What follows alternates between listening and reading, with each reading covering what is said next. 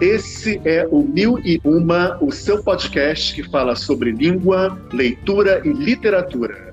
Mil e uma histórias, mil e uma linguagens. Hoje é dia 18 de junho de 2020. O tema do Mil e Uma é literatura de cordel. Para falar um pouco sobre esse assunto, nós convidamos a professora Paula Alves. Ela é graduada em Letras pela Universidade do Estado do Rio de Janeiro. Atualmente é professora de Língua Portuguesa e Literatura do Colégio Pedro II, campus Engenho Novo 2, onde atua principalmente na educação de jovens e adultos. Ela também é responsável pelo programa de monitoria de língua portuguesa no campus e é uma das idealizadoras e professoras da iniciação científica Fórum das Minas. Olá, professora, como vai? Olá, tudo bem? E você? Tudo bem, professora? Então, nós estamos em pleno mês de junho, né? Passamos já pelas festividades de Santo Antônio, as festas juninas estão acontecendo de modo diferente em 2020 por conta da pandemia acontecendo de modo remoto, mas estão ocorrendo e mostrando a força da cultura popular.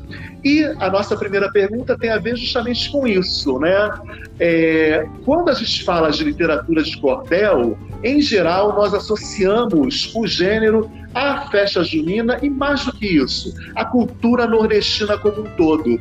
Então, por que, que se faz essa associação entre cordel e nordeste? Realmente o cordel é a expressão da cultura nordestina, né? Mas para entender isso, a gente tem que entender como o cordel chegou aqui. A literatura de cordel como a gente conhece hoje, ela teve início lá em Portugal, com os trovadores medievais, aqueles poetas que cantavam poemas do século 12 e 13, né? Esses trovadores, eles espalhavam histórias para a população que na época era em grande parte analfabeta. Só na Renascença, com os avanços tecnológicos é que permitiu a impressão dessas, desses, desses poemas, né? E eles, esses poemas impressos, eles eram pendurados em cordas ou cordéis, como era chamado em Portugal, para serem vendidos. E eles chegaram ao Nordeste brasileiro com os colonizadores portugueses. E lá ele se desenvolveu. Certo, professora. É, quando a gente também fala de cultura do Nordeste, tem um outro gênero literário que é muito próximo ao cordel, mas que de certa forma também é diferente, que é o repente, né? Então, qual seria a diferença e a aproximação que pode ser feita entre cordel e repente? Então, a principal diferença é como o cordel e o repente são construídos, né?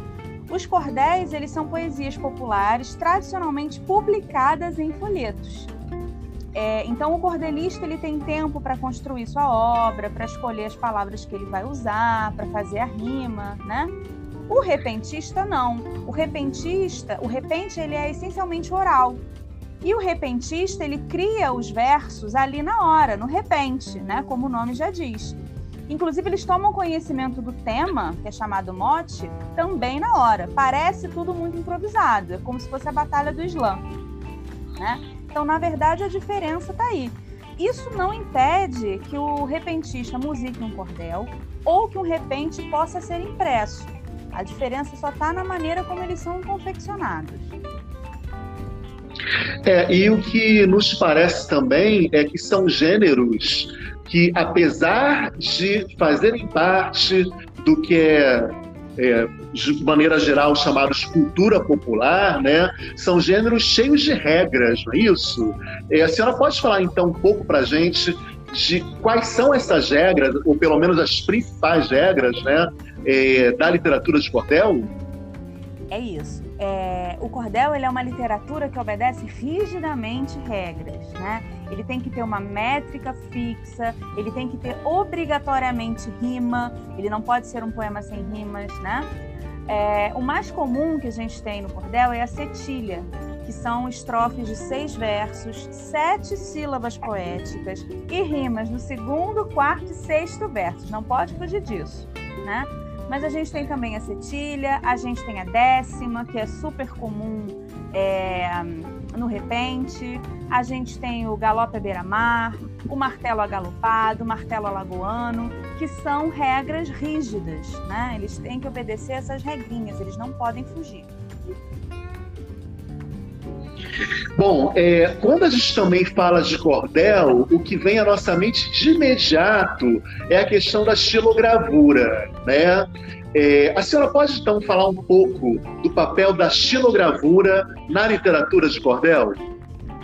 Então, as ilustrações da literatura de cordel são todas feitas com xilogravura, né? Inclusive é, é, algumas que imitam a xilogravura. O que é a xilogravura?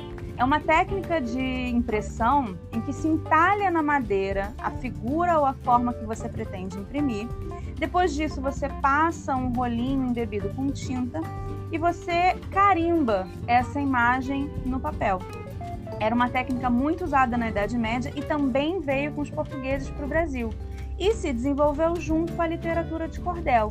Quase todos os xilógrafos populares brasileiros, principalmente do Nordeste do país, eles provêm da literatura de cordel. Bom, e a literatura de cordel, ela tem algum tema específico do qual ela trata? Ou ela trata de vários? Como é que é isso? A literatura de cordel, ela trata do cotidiano. Então, dentro disso, eu tenho muita coisa, eu englobo muita coisa, né? Então não existem temas específicos, mas existem sim temas mais abordados, né? Que narram com humor ou sarcasmo, isso é muito importante, porque a maioria dos cordéis eles apresentam essa característica, né? O humor ou sarcasmo. É, então eles podem narrar os feitos dos cangaceiros, as espertezas de heróis como João Grilo e o Pedro Malazarte, que são personagens do cordel, mas que mais do que isso são personagens da cultura popular. Ele pode narrar histórias de amor, lendas, mas ele narra acontecimentos importantes do país, né? Então ele engloba tudo. Existem cordelistas, por exemplo, como a da linha Catunda, é, que aborda mulher e questões feministas no seu trabalho. É, hoje em dia, por exemplo, eu posso encomendar um cordel em minha homenagem. Se eu quiser, eu, eu entro em contato com um cordelista e encomendo um cordel em minha homenagem. Então, assim, existem, existe uma, uma infinidade de temas, né? mas todos eles é, é, é entrelaçados com o cotidiano. Bom, então, na resposta anterior, a senhora acabou mencionando uma mulher cordelista, né? E, em geral, quando a gente fala é, sobre literatura de cordel, o que acaba vindo muito à nossa mente são os homens, né? Cantando, tocando, se apresentando. Como é que é o papel, então, é, da mulher na literatura de cordel, das mulheres que produzem cordel? Então, a presença das mulheres no cordel, ela ainda é desafiadora. Né? Dos 40 poetas da Academia Brasileira de Literatura de Cordel, sim, nós temos uma Academia Brasileira de Literatura de Cordel.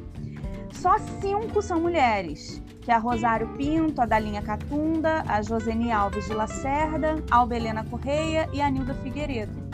Né? Então elas têm que lutar também é, elas têm que travar na caminhada uma luta pelo direito de igualdade e respeito também, né? Porque muitas vezes a gente, é, no meio do cordel, elas não se sentem respeitadas.